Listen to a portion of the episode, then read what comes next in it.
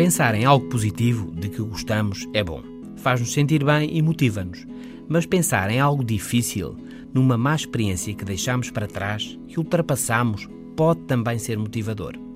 Um problema, uma dificuldade que deixamos para trás, às vezes situações difíceis no trabalho ou na vida pessoal, nos planos económicos ou na saúde, mas foi difícil, passou e aqui estamos.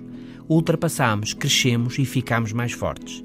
Pensar como nos aguentamos, no esforço que fizemos, na capacidade de sacrifício que nos trouxe até hoje e como conseguimos ir adiante é motivador.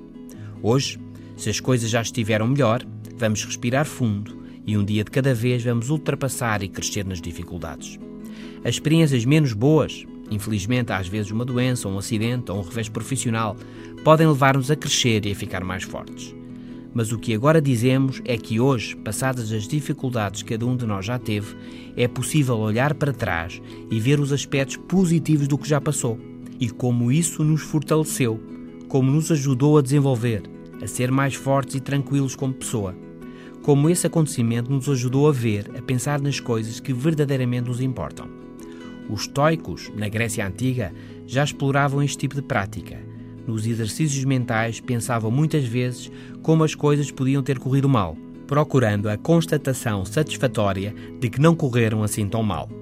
Parece de facto paradoxal, mas uns segundos a pensar em dificuldades que ultrapassamos, em situações difíceis que passaram, podem aumentar o bem-estar, a confiança e a positividade. Até amanhã.